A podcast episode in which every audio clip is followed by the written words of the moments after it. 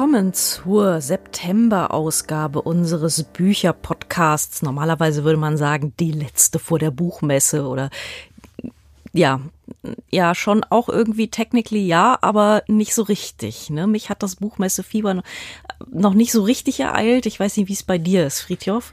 Ja, wir, wir nennen es ja immer noch Buchmesse und sagen, es ist da, sie wird kommen, ähm, sie wird stattfinden.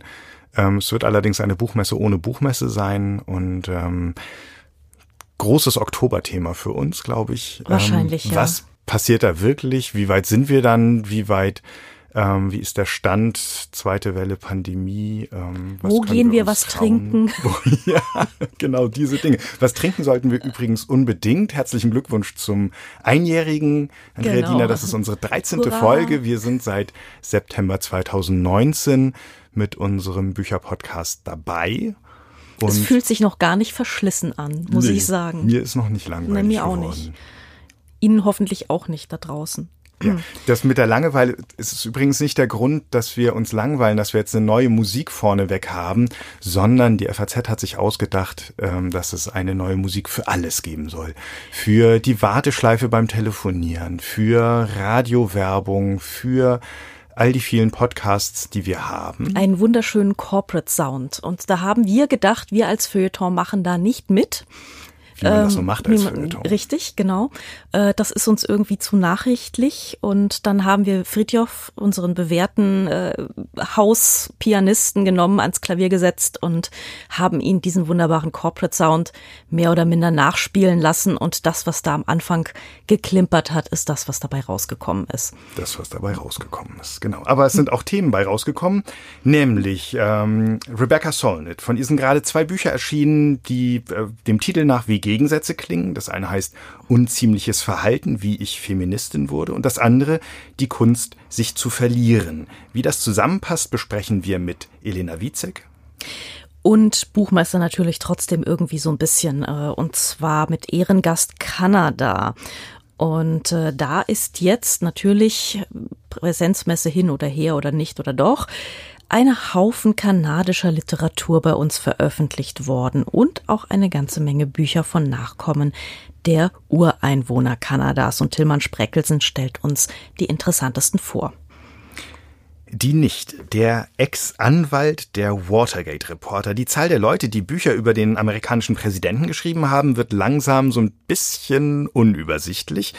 Frauke Steffens lichtet mit uns den Dschungel der Veröffentlichungen über Donald Trump. Und natürlich haben wir eine Shortlist. Und auf dieser Shortlist steht ein Autor namens Boffberg mit seinem Buch Serpentinen. Wir haben darüber schon gesprochen. Gut informierte Hörer uns dieses Podcastes wissen natürlich schon längst Bescheid, worum es da geht. Aber ich habe dem Autor zwischendurch noch drei Fragen gestellt. Wie immer gibt's auch wieder ein Literaturrätsel und ein Gedicht.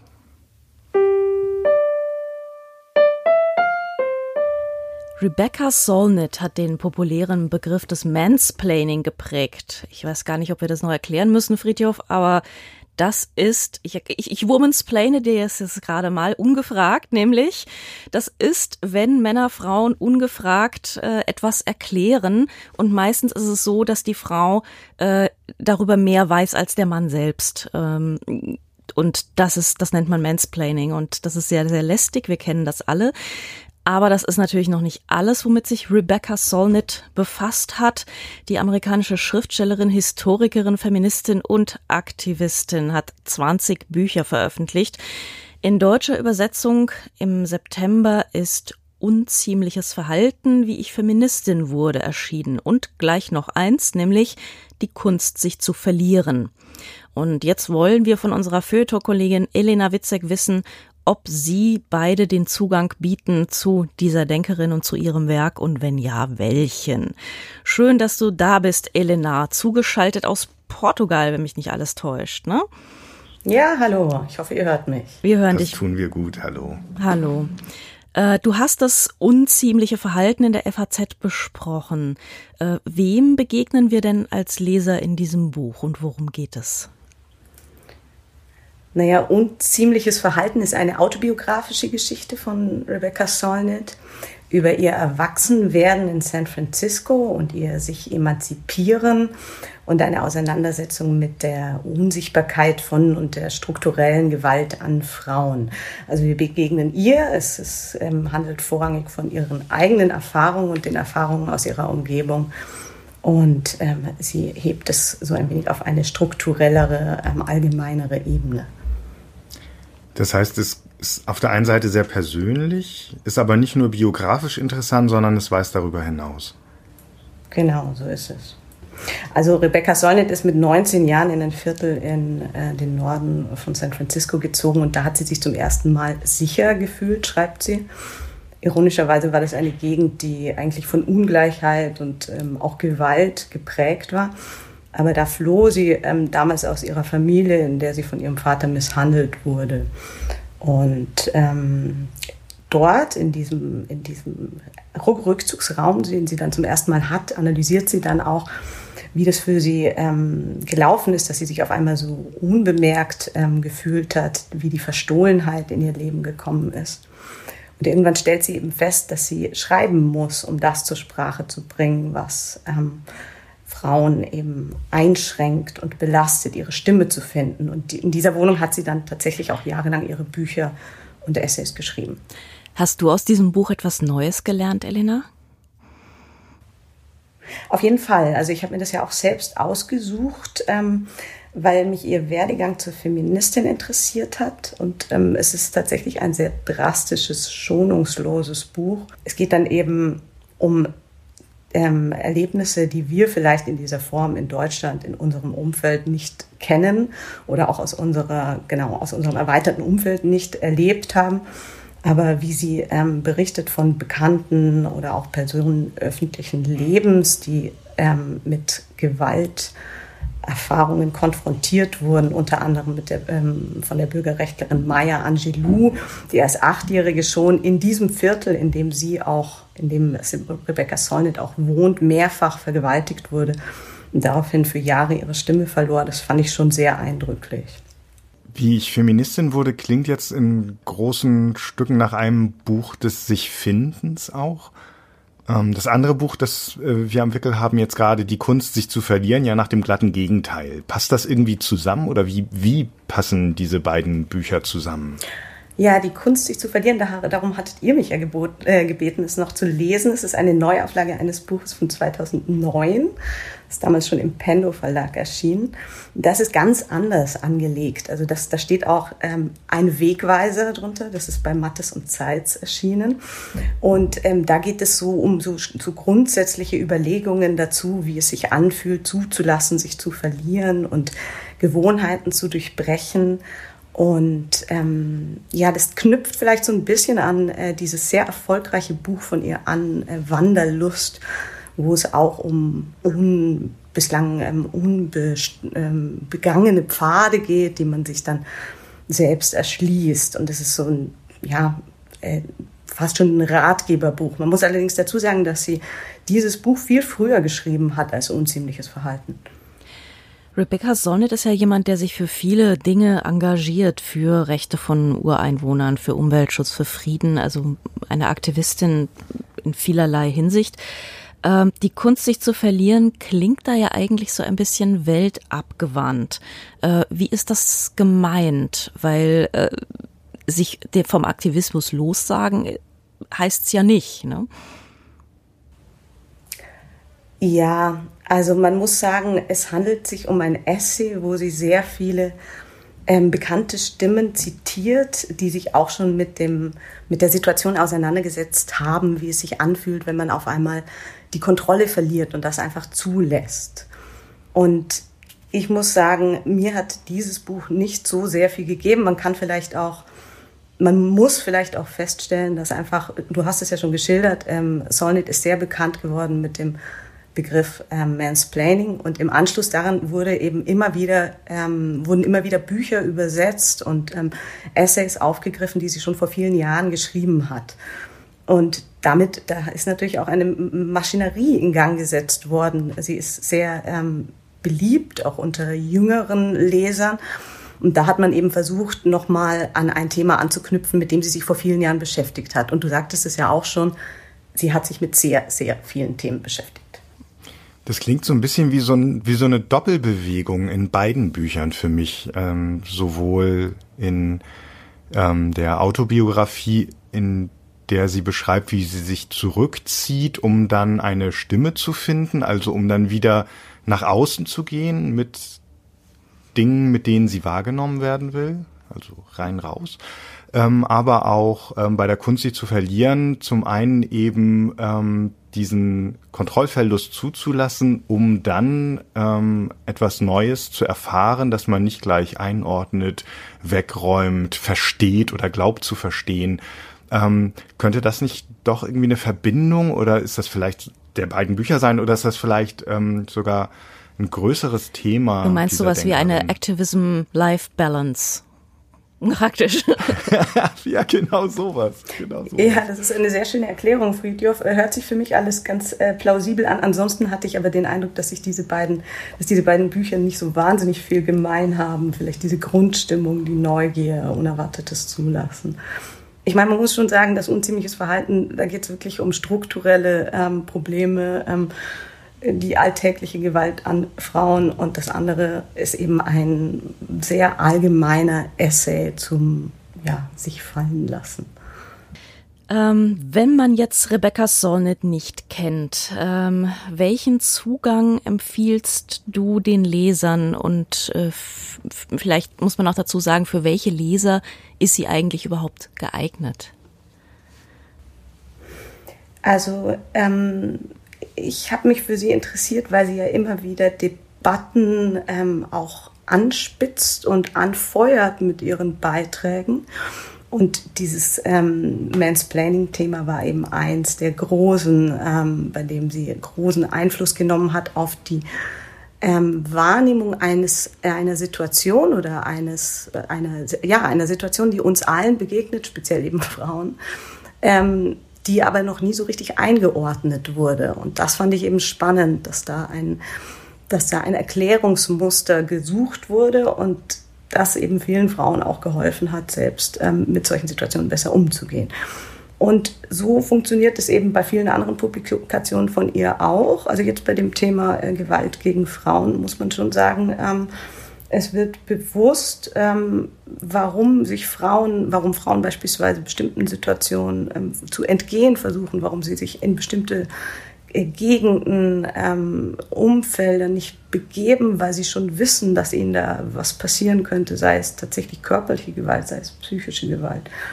Ähm, solchen, also Personen, gerade jüngeren Lesern, die sich für sowas interessieren, ist es auf jeden Fall zu empfehlen. Aber Beispielsweise die New York Times ähm, hat sich so ein bisschen daran gestoßen, dass sie immer wieder ähm, die unterschiedliche Themen aufnimmt, die auch eben zu so aktuellen Debatten passen und dann, dann teilweise auch so sehr allgemeingültige ähm, ja, Erklärungen dazu findet. Also da wurde zum Beispiel ähm, kritisiert, dass sie so eine Art Selbsthilfeliteratur für Intellektuelle betreibt. Daran muss ja nicht unbedingt was schlecht sein. ja, das würde ich auch so sehen. Ja, und ich glaube, also gerade Selbst, Selbsthilfeliteratur wäre es ja nicht, wenn jetzt Leser, also männliche Leser, ähm, über dieses Buch Unziemliches Verhalten ein Gefühl dafür bekommen, was es überhaupt heißt, ähm, auf diese Weise Verunsicherungen ausgesetzt zu sein oder möglichen Bedrohungen ausgesetzt zu sein, ähm, die sie zum Thema macht. Genau. Und das Ganze ist eben nicht anklagend geschrieben. Also ich meine, ich bin jetzt kein Mann, aber wenn ich das Buch lesen würde, also ich nehme mal an, dass die meisten Männer, die es lesen, tatsächlich auch sich nicht allzu sehr daran stoßen können, denn es wird ihnen nicht permanent irgendwas zum Vorwurf gemacht, sondern es wird wirklich auf einer sehr ähm, ja, sehr sachlichen Ebene diese Problematik geschildert. Und sie macht es ja nicht nur bei Frauenthemen. Sie hat ja zum Beispiel auch dieses Essay geschrieben Hoffnung in der Dunkelheit heißt es, glaube ich, auf Deutsch, indem sie ähm, sich ähm, der, also das, das Essay ist schon vor einigen Jahren äh, erschienen, da ging es um die ähm, Bush-Administration und die Probleme mit ähm, der Regierung in den USA. Und ähm, das ist dann erst einige Jahre später veröffentlicht worden, ausgerechnet zu dem Zeitpunkt, wo Trump gerade Präsident geworden war. Und für viele Amerikaner war das tatsächlich ein Pamphlet, was ihnen Hoffnung gegeben hat in dieser Zeit, wo sie den Eindruck hatten, ähm, ja, so kann es in ihrem Land eigentlich nicht weitergehen. Hm. Unziemliches Verhalten, wie ich Feministin wurde, ist der Titel und ist bei Hoffmann und Kampe erschienen, hat 272 Seiten und kostet 23 Euro. Das zweite Buch, Die Kunst sich zu verlieren, ist bei Mattes und Seitz verlegt, hat 204 Seiten und kostet 22 Euro. Dankeschön, Elena, dass du mit uns gesprochen hast. Vielen Dank.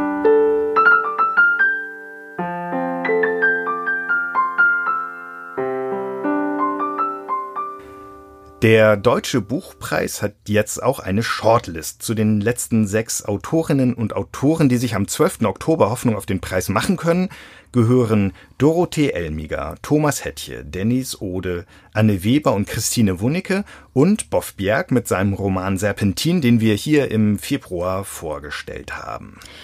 Und drei Fragen beantwortet er uns auch noch. Boff Bjerg war eben gerade noch auf der Shortlist für den Deutschen Buchpreis. Und jetzt muss er gleich schon zum Zug und wir haben ihn zwischendrin erwischt. Hallo Boffberg, danke, dass es klappt. Hallo Andrea. Ähm, erste Frage, Boffberg, warum schreibst du? Weil ich nichts anderes gelernt habe, wäre so die, die hemdsärmelige Antwort. Ähm, ähm, ich kann es ich kann's nicht sagen. Es macht, mir, es macht mir zeitweise Spaß. Also warum, warum, warum basteln Kinder? Äh, ähm, ähm, das ist, glaube ich, ein ganz ähnlicher Grund, warum ich schreibe. Und ähm, in manchen Phasen macht es mir dann auch Spaß und dann äh, weiß ich, warum ich es mache. Wer ist denn dein erster Leser oder deine erste Leserin und wie kritisch darf er oder sie sein? Ähm, das ist verschieden. Ähm, zeitweise war es meine Frau, meine jetzige Frau, meine frühere Freundin. Ähm, ähm, die hat aber ähm, zu viel Respekt vor dem Text. Die ist ähm, selber Philologin, studierte Anglistin und ähm, und nimmt einen Text immer so, wie er, wie er, wie er da ist und äh, deutet ihn dann oder, oder sonst was. Äh, oder kann auch, keine Ahnung, Rechtschreibfehler entdecken. Aber sie kann, sie, sie, sie hat, sie kann nicht sagen, der Text ist jetzt aber totale Scheiße. Ähm, von daher hat sich das da ein bisschen wegverlagert und, äh, und ich äh, frage äh, eine andere gute Freundin meistens. Daniela Böhle, auch eine, eine Autorin. Kannst du ein Gedicht auswendig? Oh, ich kann ähm, viele Gedichte auswendig. Ich habe mit meinen, mit meinen Kindern auch viele Gedichte auswendig gelernt, als sie noch ganz klein waren. Zu Dionys dem Tyrannen schlich Damon den Dolch im Gewande, ihn schlugen die Häscher in Bande. Was wolltest du mit dem Dolche? Sprich, entgegnet ihm finster der Wüterich.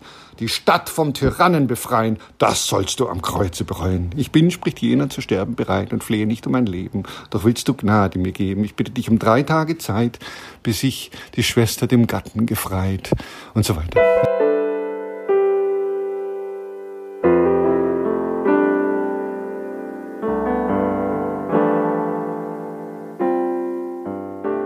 Kanada. Wäre Ehrengast der Frankfurter Buchmesse gewesen, ist es auch ein bisschen virtuell und im nächsten Jahr dann nochmal richtig. Es sind allerdings jetzt schon Dutzende Übersetzungen kanadischer Autoren erschienen, darunter einige Bücher auch von Schriftstellern, die von Ureinwohnern abstammen. Tillmann Sprekelsen, Literaturredakteur bei uns, hat sich diese Titel genauer angeschaut. Vielen Dank, dass du für uns Zeit hast, Tillmann. Na klar, gerne. Sind Bücher von Nachfahren der Ureinwohner seit jeher fester Bestandteil der kanadischen Literatur ähm, oder Literatur des Kanons. Ähm, wann und wie wäre unsere erste Frage, haben Sie die literarische Bühne betreten? Ja, also seit jeher, das kann man gar nicht sagen. Es ist natürlich wie überall, dass erstmal die Europäer kommen und die Aufmerksamkeit für mündliche Traditionen, für Geschichten der jeweiligen Völker, wo sie dann hinkommen, eher gering ist. Das ändert sich in Kanada im 20. Jahrhundert. Insofern, als dann auf einmal in der zweiten Hälfte ein großes Interesse erwächst an Erzählungen, die von den Nachfahren kommen, die vor allem vom Leben erzählen, was sie im Moment führen, was die indigenen Gruppen im Moment führen und vor allem auch von dem, was verloren ist. Also alte Traditionen werden übrigens nicht nur von den Angehörigen dieser Völker, sondern auch von Europäern Alte Traditionen werden dann gesucht, werden schriftlich festgehalten und bilden dann auch wiederum eine Art Grundstock, wenn es später dann auch zu einer Wiederannäherung an diese Traditionen kommen soll. Das ist dann vor allem ein Phänomen der 70er, 80er, 90er Jahre des 20. Jahrhunderts. Da sind dann Autoren am bekanntesten vielleicht in Deutschland ist Richard van Kamp, die ohne Segen sind zum Beispiel. Das waren Bücher, die in Deutschland sehr rezipiert worden sind und die eben doch sehr schonungslos von dem damaligen Leben der Nachfahren berichtete. Der Kollege Spreckelsen sitzt mir gegenüber im Studio mit einem ganzen Stapel von Büchern und kopierten Zetteln und Post-it-Notizen. Ähm, insgesamt ist dieser Zettelberg besteht aus zwei Romanen, einer Graphic Novel, ein Jugend- und ein Bilderbuch. Und die kriegen wir jetzt ein bisschen näher vorgestellt. Womit fangen wir denn an? Ich würde gern beginnen mit dem Bilderbuch Als wir allein waren. Das ist von David Robertson, Jahrgang 77. Der gehört der Norway House Cree Nation an. Das ist eine Gruppe, die im nordöstlichen Kanada lebt und er ist da sehr engagiert. Er ist sehr engagiert beim Bewahren der Tradition, beim Wiederauffinden der Tradition. Und dieses Bilderbuch, das ist ein förmlicher Bestseller geworden, erzählt in ganz wenigen Worten und wenigen Bildern ein Gespräch zwischen einer Enkelin und der Großmutter.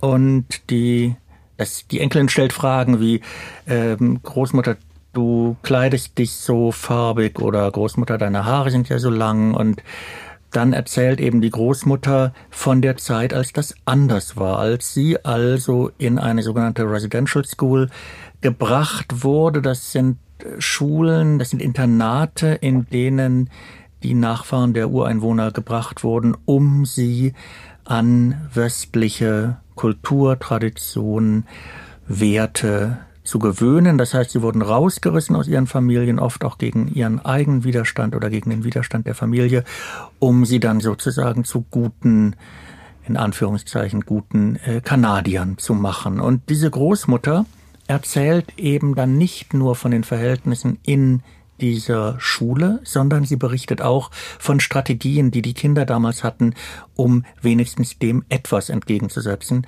Und das ist dann immer so ein sehr schöner Dreischritt. Also erst kommt eine Doppelseite, die der Frage der Enkelin gilt. Die zweite Doppelseite gilt der damaligen Situation in den Schulen und die dritte Doppelseite malt eigentlich ein sehr schönes Bild, nämlich wie ist das heute, wie haben wir das heute überwunden. Mhm. Klingt nach schwerer Kost für fünf Jahre alte Kinder, muss ich sagen.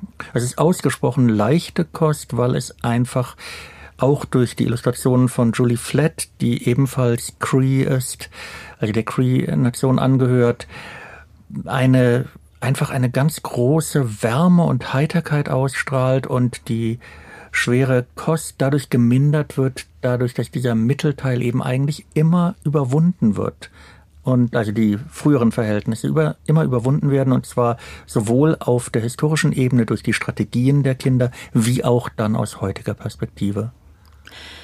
Jetzt geht es weiter zu einem Jugendbuch äh, von David A. Robertson und äh, das heißt Strangers.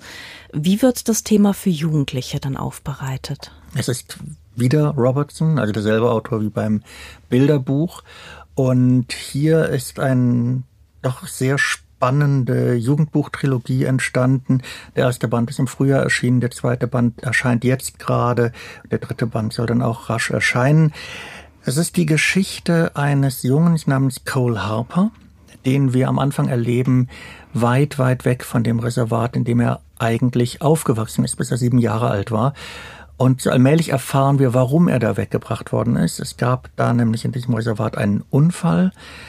Cole Harper, damals sieben Jahre alt, wie gesagt, äh, kommt in eine Schule, in seine Schule und sieht haufenweise tote Kinder und äh, seine beiden engsten Freunde leben noch und sie sind begraben unter einer Mauer und er hebt diese Mauer an und diese beiden Kinder werden also gerettet, also wie eine Art Superman. Allmählich kommt dann raus, dass er damals in dieser schrecklichen Situation auf ein anthropomorphes Geistwesen zwischen Mensch und Kojote getroffen ist. Und dieses Wesen hat ihm gesagt, pass auf, du kannst deine beiden Freunde retten, aber ich werde irgendwann kommen und einen Lohn dafür verlangen. Und Cole Harper, der Siebenjährige, natürlich rettet er seine Freunde und natürlich weiß er, er wird eines Tages dafür zahlen müssen. Das Interessante ist eben, dass dieses Wesen, das Geistwesen, eigentlich einer uralten Tradition, einer, das ist eine alte Sagengestalt und sehr intelligent setzt David Robertson diese Figur als gegenwärtige Figur ein. Das heißt, er hat er verwandelt sich ständig zwischen Mensch und Kojote, aber er hat auch Ahnung davon, wie man Handys manipuliert und ähm, gefälschte SMS verschickt und so. Das ist sehr schlau gemacht und das eigentliche Oberthema aber ist natürlich dieses soll ich wegziehen aus Verhältnissen, die schwierig sind? Oder wenn ich zurückkomme, wie bringe ich mich ein und wie bringe ich meine Erfahrungen von immerhin zehn Jahren in einer ganz anderen Zivilisation ein, um hier Dinge vielleicht zu verändern? Das nächste Buch, das wir uns anschauen, Richard Wagamisis Roman Das weite Herz des Landes. Was hat es mit dem Buch auf sich? Das muss ich sagen, ist das Buch, was mich am meisten beeindruckt hat unter den kanadischen Neuerscheinungen in diesem Herbst. Das ist ein ungeheuer dichter Roman um einen 16-Jährigen, der bei einem Mann lebt, der nur der Alte genannt wird. Der lebt auf einer Farm und äh, Frank erledigt alle möglichen Aufgaben. Er ist ein sehr guter Jäger, er ist ein sehr guter Fährtenleser. Er ist weniger gut im Lesen von Büchern, von was in der Schule von ihm erwartet wird.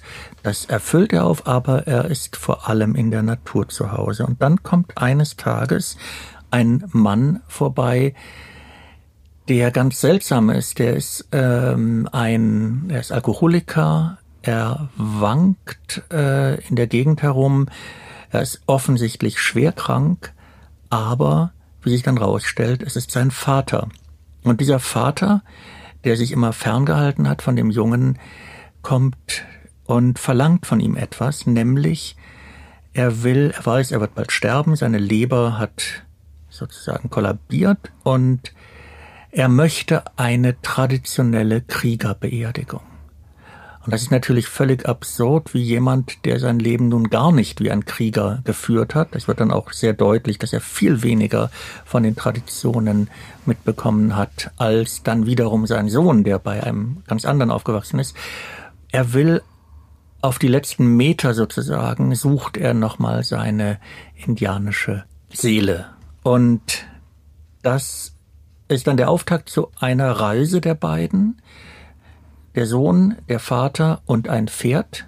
Und sie ziehen eben in die Wildnis und unterwegs ist es gerade der Junge, der seinem Vater sehr viel beibringt und der Vater wiederum lässt sich dann zum Dank stückchenweise die Geschichte entlocken, wie es mit ihm so gekommen ist, wie es gekommen ist.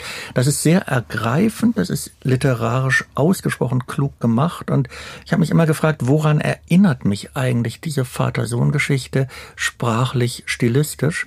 Und da ist mir der große Roman der Glanzrappe von Robert Olmsted eingefallen, der beschreibt, wie ein Junge mit einem Pferd auf der Suche nach seinem Vater ist, der im amerikanischen Bürgerkrieg kämpft. Also eine ganz andere Geschichte. Aber die Intensität und die Suche des Jungen nach seinem Vater und vor allem die Lehre, die das für ihn bedeutet, was nimmt er selber daraus mit, das ist dann doch vergleichbar. Also ein bisschen eine Road Novel zu Pferd, könnte man sagen. Unbedingt. Mhm. Tanja Tagaks Roman Eisfuchs ist jetzt schon im Frühjahr erschienen und äh, sie bringt jetzt, glaube ich, ein bisschen eine weiblichere Sicht in diese sehr harte Welt, von der wir bisher von, von, von Männern, von Pferden und von Vätern hauptsächlich gelesen haben. Ja, wobei man sagen müsste, das Bilderbuch am Anfang, das war eine rein weibliche mm, Geschichte okay. zwischen Großmutter und Enkelin. Aber es ist in der Tat, hier haben wir es zu tun mit einer Heranwachsenden. Tanja Tagak, ähm, Jahrgang 75, ist in Cambridge Bay auf der Eismeerinsel Victoria aufgewachsen und wurde dann später auch auf so eine Residential School gebracht, nämlich nach Yellowknife. Das ist die Hauptstadt der Northwest Territories. Und sie kennt also beide Welten und sie kennt auch diesen Prozess, diesen Kulturverlust, diesen gewaltsamen. Was bei ihr aber eine große Rolle spielt, ist eigentlich das Aufwachsen am Polarmeer. Sie ist heute Musikerin. Man kann sich Videos von ihr angucken auf YouTube. Da kann man ihren traditionellen Kehlgesang bewundern. Das heißt, man muss sich erstmal ein bisschen einhören allerdings. Der Roman selber ist ausgesprochen lyrisch geschrieben. Manchmal haben wir freie Verse und sie beschreibt das Elend, was ihr widerfährt. Sie beschreibt die unfassbaren Demütigungen, Misshandlungen, den Missbrauch auch von Jugendlichen, vor allem von Mädchen. Und sie beschreibt aber auch eine ekstatisch überhöhte Natur. Es gibt eine Szene, wie sie dann irgendwann sich auf eine Eisscholle legt, die Polarlichter anguckt und Visionen hat, die doch auch sehr, sehr ins Körperliche gehen. Und das erscheint mir sehr interessant. Das fand ich in diesem Roman auch ausgesprochen passend, wie sie den Bedrohungen, der sie, permanent, deren sie permanent ausgesetzt ist, eine Stärke entgegensetzt, die sie eben direkt aus der Natur bezieht. Für das letzte Buch, das wir vorstellen wollen, bleiben wir im hohen, hohen Norden, wechseln das Genre so halb. Es geht um eine Graphic Novel. Wir gehören dem Land von Joe Sacco. Joe Sacco ist selbst kein Angehöriger oder kein Nachfahre von Ureinwohnern, sondern maltesisch-amerikanischer äh, Comic-Autor. Ähm, was erzählt uns Joe Sacco? Joe Sacco reproduziert unseren Blick, nämlich den der Fremden, die mehr wissen wollen über die Traditionen, über die Geschichte, über die Gegenwart der Völker, die im kanadischen Norden leben. In diesem Fall sind es ist es ein Stamm, der sich in der Nähe des Mackenzie Rivers angesiedelt hat und dort herumzieht auch zum Teil. Das, auch das wird im Buch beschrieben. Und der Mackenzie River endet, dann mündet ins, im Polarmeer. Insofern sind wir auch fast wieder in der Region von Tanja Tagak. Er beschreibt, wie sich heutige Bewohner der Region erinnern an ihre Kindheit, an das, was sie gelernt haben. Er zeichnet das ganz wunderbar und er zeigt aber auch, wie heutige Anforderungen an sie gestellt werden, Anforderungen der Adaption von westlicher Kultur, denen sie sich öffnen oder auch verweigern. Gute Gründe für das Verweigern werden hier genannt, aber auch der Druck wird sehr deutlich gemacht, der Druck, sich zu verändern. Und gefasst wird das alles eigentlich in die Frage der Bodenschätze, die dort im Mackenzie-Gebiet abgebaut werden und was das eigentlich für die Landschaft, was das für die Natur bedeutet.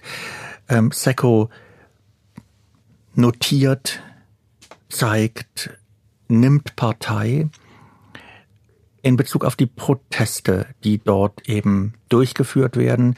Und diese Bilder am Ende des Buches gehören für mich auch zu den eindrucksvollsten, insbesondere wie er die Gesichter einfängt. Der Menschen, die sagen, jetzt ist Schluss, wir lassen uns das nicht alles gefallen. Dieses Buch steht in der Tradition bei ihm. Er hat schon einige reportagehafte Graphic Novels verfasst. Er war in Palästina, in Bosnien. Und auch da hat man immer das Gefühl, dass er sich einlebt, dass er lernt, dass er erstmal zuhört und dass er dann aber auch deutlich Partei ergreift. Und das halte ich in diesem Fall für eine große Stärke des Buches. Die Balance zwischen, oder der Spagat muss man ja sagen, zwischen der westlichen Kultur und der indianischen überlieferten Tradition hat ja, glaube ich, ist ja, glaube ich, allen diesen Büchern gemein. Ähm, gibt es darüber hinaus noch Gemeinsamkeiten, was zum Beispiel die Motive angeht, die Themen, die Bildsprachen und so weiter?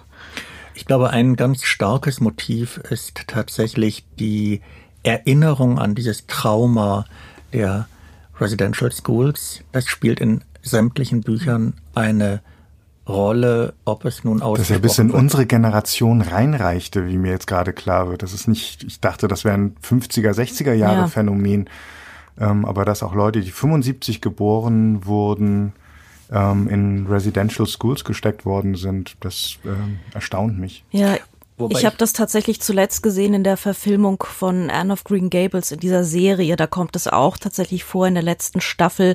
Da wird auch ein Indianermädchen in eine Schule weggesteckt. Also es scheint ein sehr, sehr langes Phänomen zu sein, was aus dem 19. Jahrhundert bis eigentlich fast in die Gegenwart reicht. Wobei man natürlich hoffen kann, dass sich die Schulen auch verändert haben.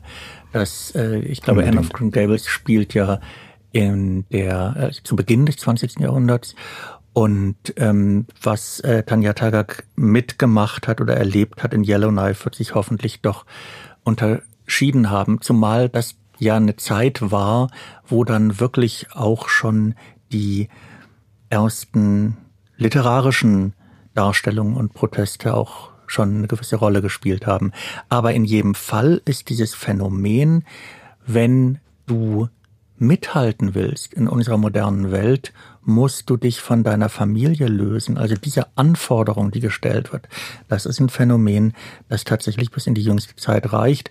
Und die Frage ist dann auch immer die, was wird dem entgegengesetzt oder inwieweit wird eigentlich versucht, dieses Band der Kultur nicht zu verlieren in der Kultur zu bleiben, in der man geboren ist oder die sich der wieder anzunähern. Und das ist das Interessante eigentlich in all diesen Büchern, dass da ganz unterschiedliche Strategien gefunden werden und auch diese die Rolle, die etwa das Magische spielt, das Naturmagische oder die alten, die alten Mythen, die Gestalten der alten Mythen, wie etwa in dem Roman den ich vorhin erwähnt habe, in Strangers von Robertson, da ist ein, ein unterschiedlicher Grad an Konkretheit erreicht. Mal spielt dann eben dieser Trickster eine entscheidende Rolle in dem Roman,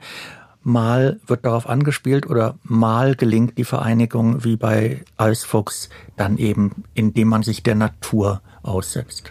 Das wäre jetzt, glaube ich, auch meine so eine Anschlussfrage. Ähm, neben der Kultur ist ja auch die Natur tatsächlich ganz wichtig. Und das ist ja etwas, was wir momentan auch so ein bisschen in sehr, sehr vielen Büchern wiederentdecken, was ein ziemlicher Buchhype ist und so. Äh, wie sortiert sich diese Naturauffassung da rein? Es ist eine Natur, die intensiv erlebt wird, das zum einen. Es ist eine Natur, die buchstäblich die Nahrung spendet und es ist eine Natur, die ganz rasch tödlich sein kann. Das heißt, der Grad an Intensität ist zumindest in den Büchern, die ich jetzt gelesen habe, doch sehr viel größer.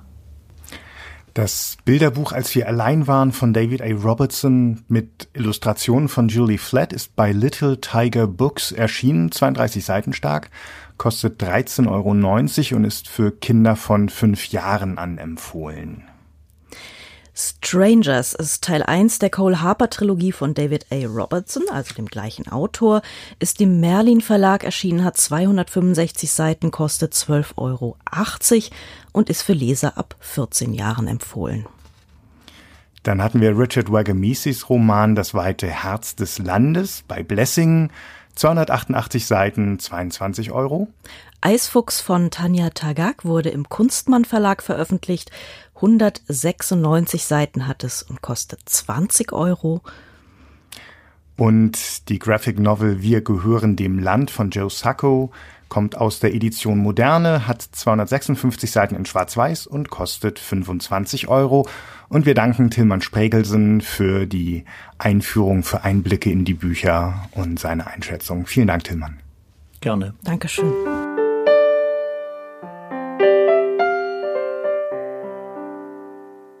Die Nichte steht mit ihrer Erklärung, wie meine Familie den gefährlichsten Mann der Welt erschuf, an der Spitze der deutschen Sachbuchbestseller. Ein journalistischer Veteran legt nach und veröffentlicht zwei Jahre nach Fair sein zweites Trump-Buch Rage. Und ein ehemaliger Vertrauter schreibt im Gefängnis eine Abrechnung mit seinem einstigen Mandanten, Disloyal. Und die Bücher von Mary L. Trump, Bob Woodward und Michael Cohen sind nur drei aus einer wahren Flut an Büchern über den amerikanischen Präsidenten. Frauke Steffens berichtet für FAZ.net und die FAZ von New York aus über Amerika und erklärt uns jetzt, was es mit diesen und mit anderen Büchern zu Trump, zu Amerika auf sich hat. Schön, dass wir dich erreichen, liebe Frauke. Hallo, ich freue mich auch. Bücher würde man meinen, sind ja jetzt nicht das Top-Medium, um die Anhänger des amerikanischen Präsidenten darüber zu informieren, wen sie da vielleicht ein zweites Mal wählen könnten oder besser nicht wählen sollten. Welche Rolle spielen Bücher über Trump in der gegenwärtigen Debatte in Amerika überhaupt? Sind das nicht nur noch mehr Predigten zu den, zu den Gläubigen oder zu den Bekehrten?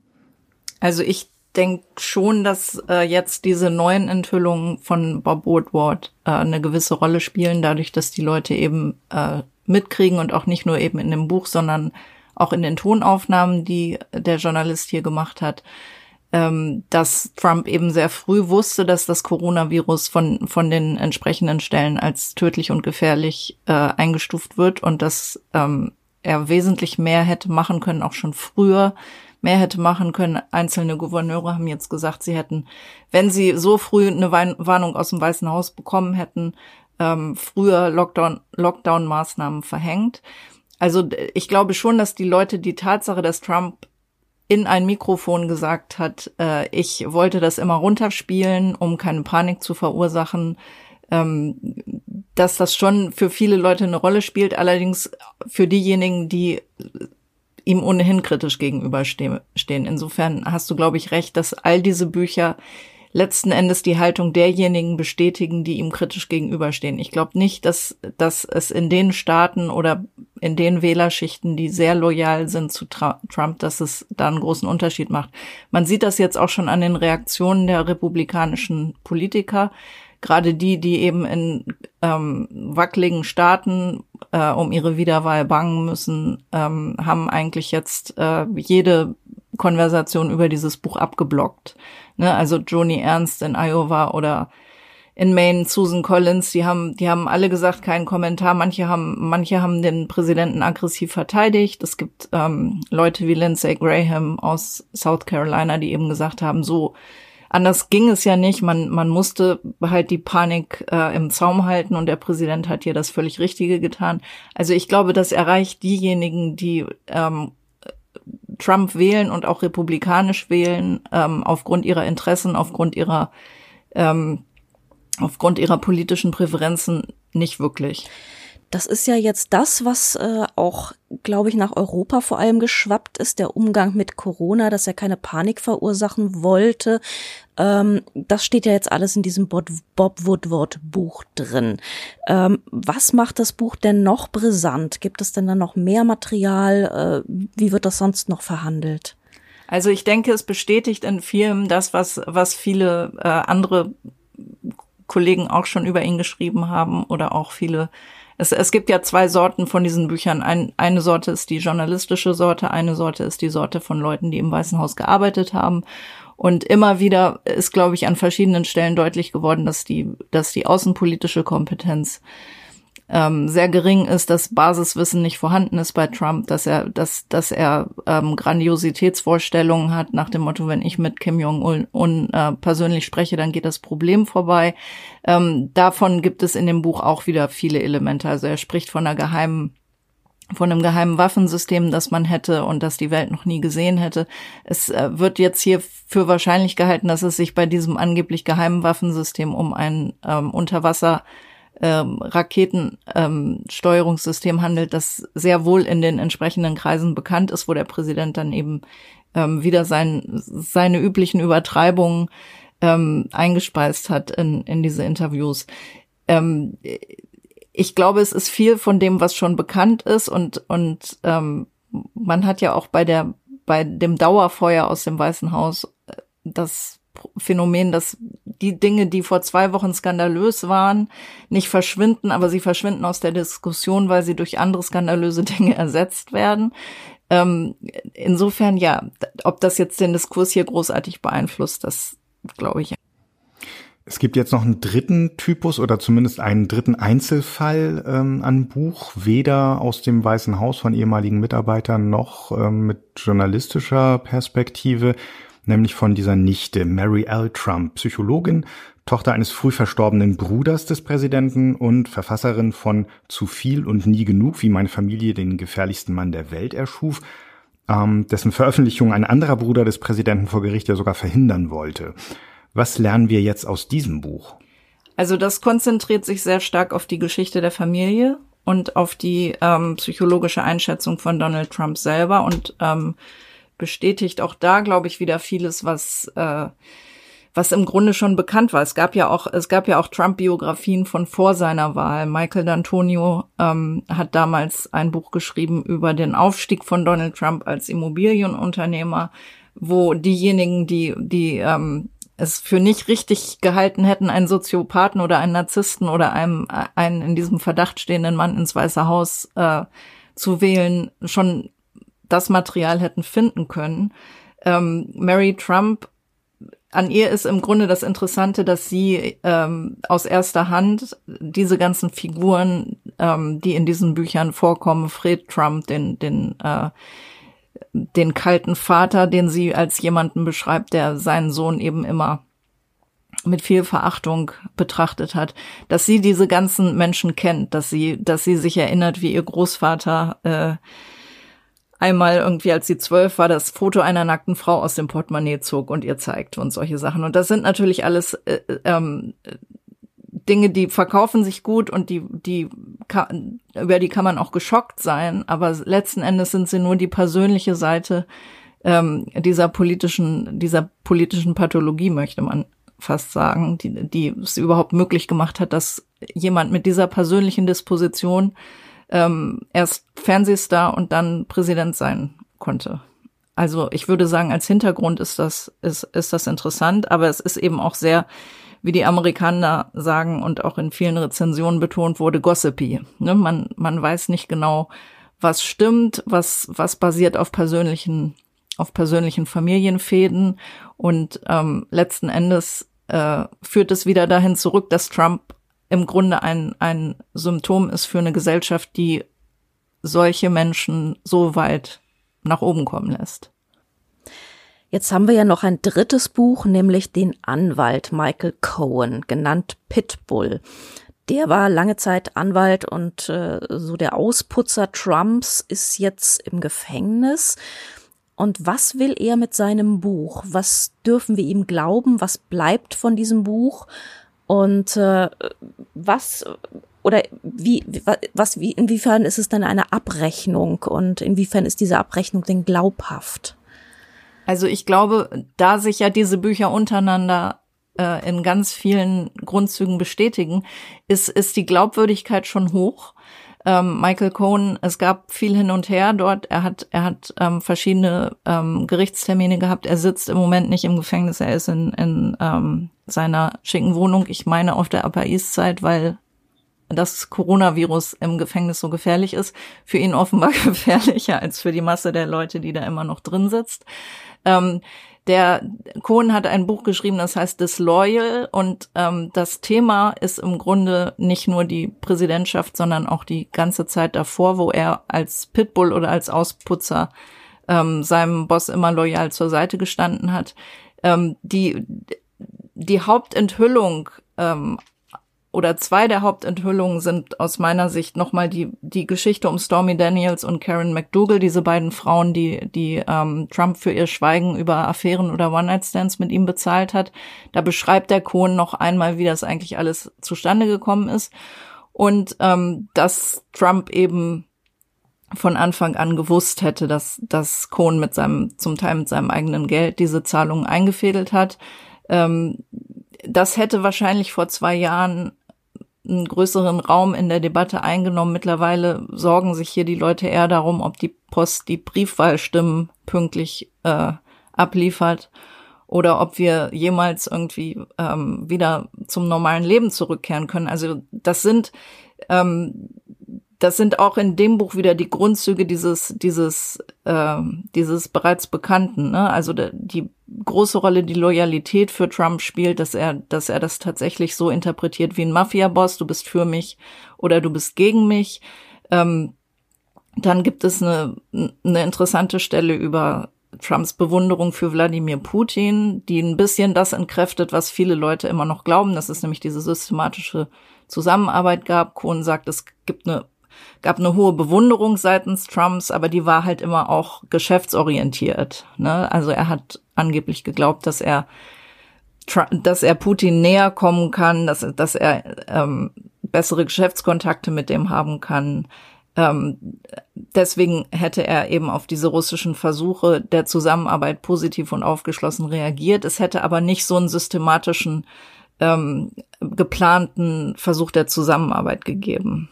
Und ähm, ich weiß nicht, also ich denke, das hat schon, das hat schon eine gewisse Glaubwürdigkeit, weil es sich eben auch mit anderen, mit, mit anderen ähm, Aussagen deckt.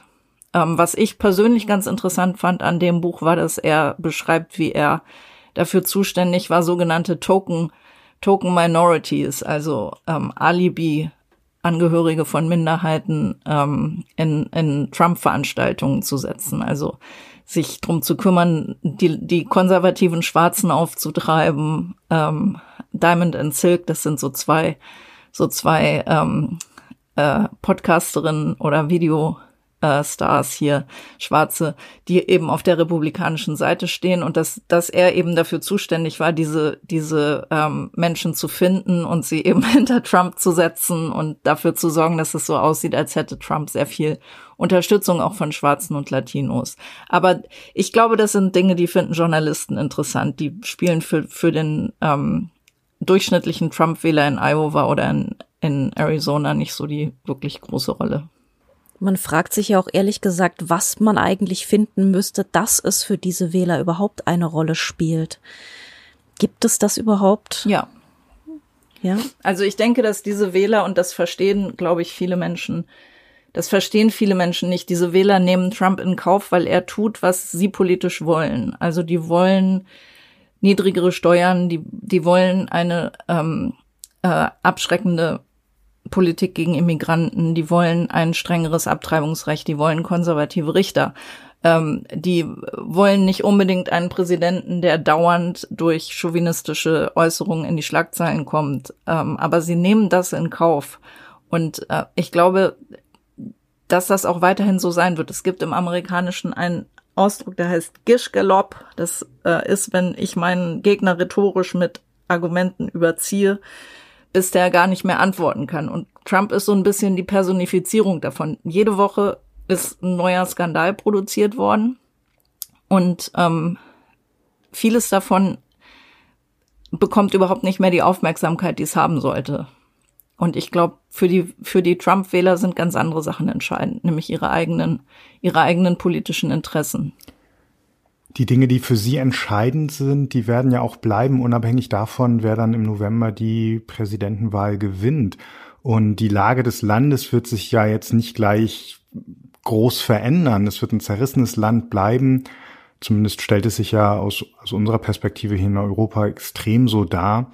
Ähm, und ein Land, das man auch dann nicht aufhören kann zu verstehen oder nicht auf einmal wieder besser versteht, ähm, bloß weil jetzt jemand anders gewählt sein würde.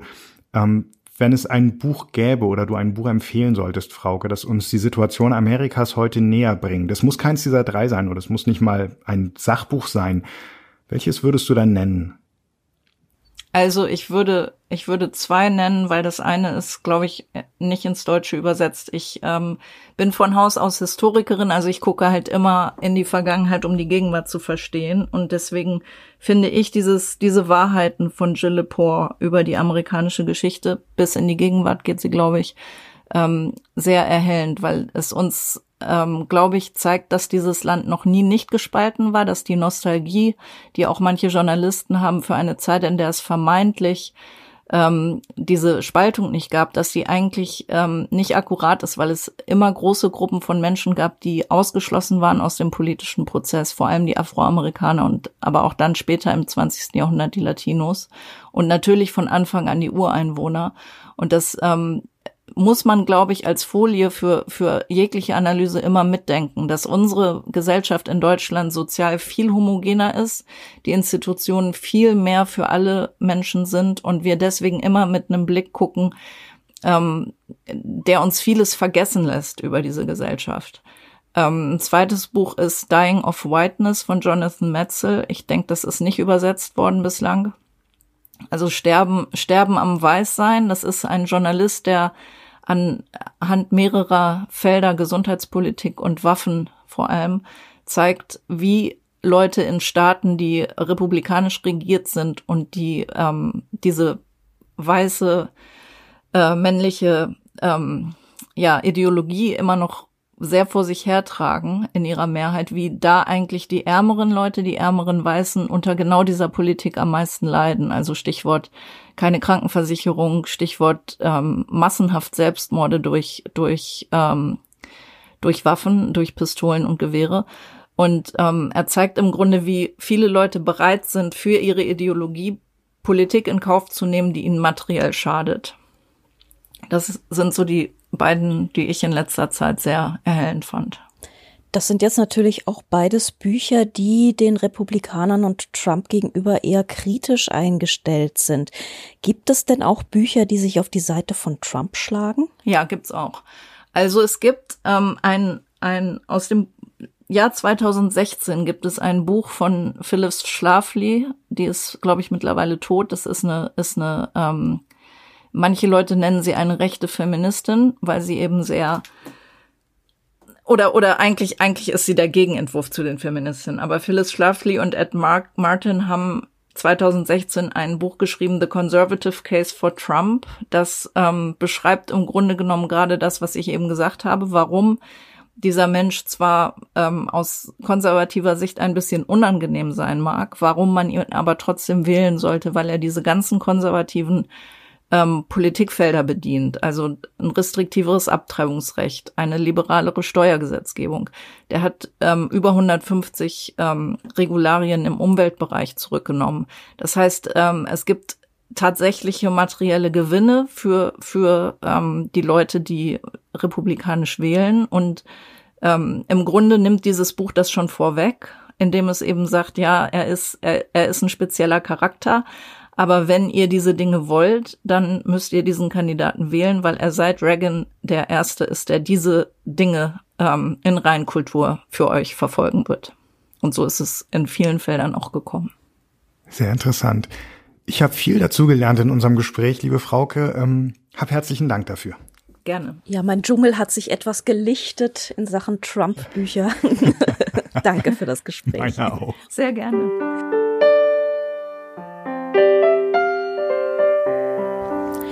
Perspektivwechsel.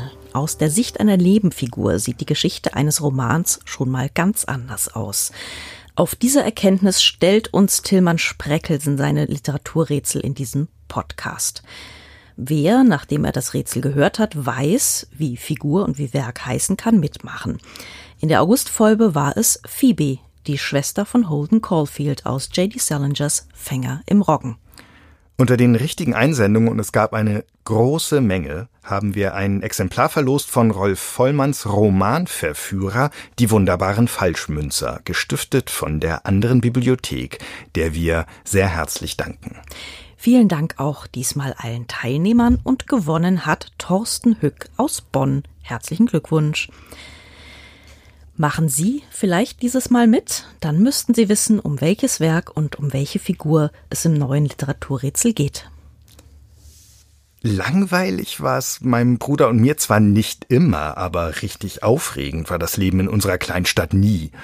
Ruhig, gediegen, so war das bei uns seit jeher. Wir grüßten die Lehrerin und die Polizisten auf der Straße, und wenn alle Jubeljahre einmal der Zirkus sein Zelt vor der Stadt aufschlug, dann war das eine Sensation, die wochenlang vor und nach besprochen wurde.